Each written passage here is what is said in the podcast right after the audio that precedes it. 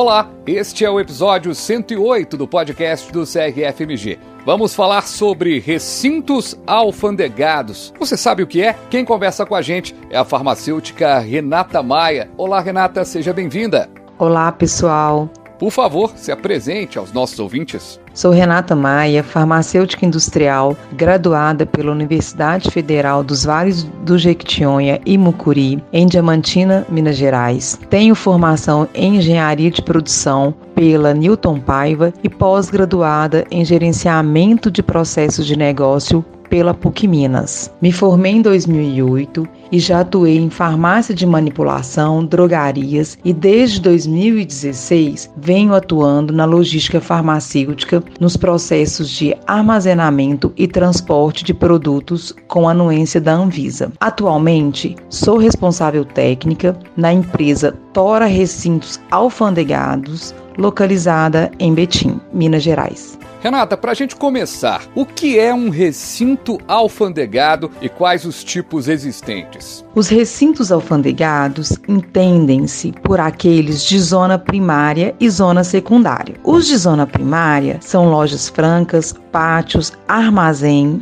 terminais, pontos de fronteiras, portos, aeroportos internacionais e outros locais destinados à movimentação e ao depósito de mercadorias importadas ou destinadas à exportação que devam movimentar-se ou permanecer sob controle aduaneiro, assim como as áreas reservadas à verificação de bagagens destinadas ao exterior ou dele procedente. Ou seja, é o primeiro contato da mercadoria no país quando importação e o último contato para exportação. Já a zona secundária são depósitos, terminais ou outras unidades destinadas ao armazenamento de mercadorias nas condições da zona primária, bem como dependências destinadas ao depósito de remessas postais internacionais e remessas expressas, onde não há o contato direto entre o exterior e território nacional. Perfeito. Existe alguma legislação que torna a presença do farmacêutico em recintos alfandegados obrigatória, você poderia descrever as atribuições e responsabilidades do farmacêutico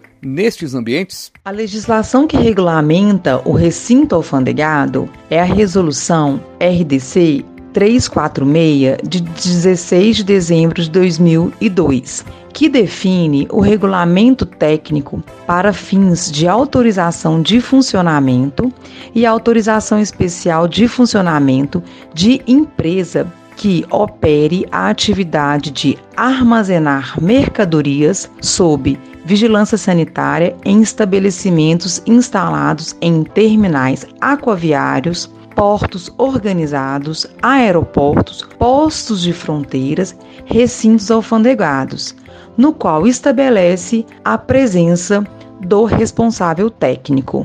O farmacêutico é responsável por realizar a gestão da documentação regulatória, elaborar procedimentos, treinamentos, capacitação de pessoas, acompanhar auditorias, controlar a calibração de equipamentos, sensores de temperatura e balanças, gestão de não conformidades, atendimento ao cliente, gestão de fornecedores e entre outros. Renata, muito bem destacado. E qual que é a maior diferença, portanto, na atuação do farmacêutico no recinto alfandegado, quando comparado aí a outra área, como a de logística de medicamentos, como as transportadoras, as distribuidoras e as operadoras logísticas? Quais as legislações regulamentam esses estabelecimentos? A principal diferença entre o farmacêutico atuante em um recinto alfandegados e as demais áreas da logística é o atendimento à legislação específica para recintos alfandegados, em que cargas ainda não estão nacionalizadas. O controle nas aduanas é realizado pela Receita Federal e Anvisa, no qual o farmacêutico acompanha fiscalizações da Anvisa para para a nacionalização das cargas em território brasileiro.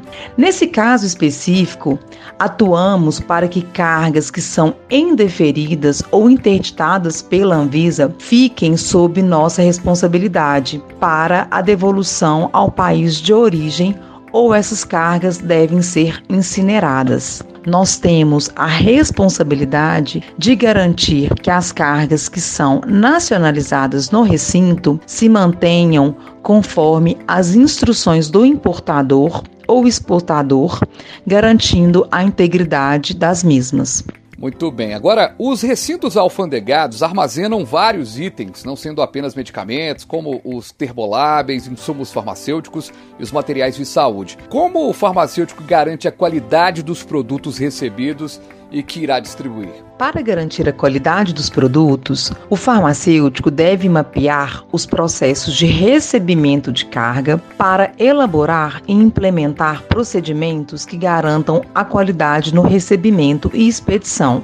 Sendo assim, o conhecimento do profissional nas operações que acontecem diariamente no recinto é fundamental para que ele estabeleça metodologias para a área operacional e administrativa, atuarem na diferenciação das cargas que têm anuência da Anvisa e realizar o procedimento de recebimento e expedição conforme as especificações do produto. Renata, a gente ouviu aqui muitas questões importantes sobre a atuação do farmacêutico nesta área. Agora, qual é a dica que a gente pode deixar para a farmacêutica, para o farmacêutico, para quem está nos acompanhando agora que queira atuar nesta área, qual é a habilidade que esse profissional precisa desenvolver?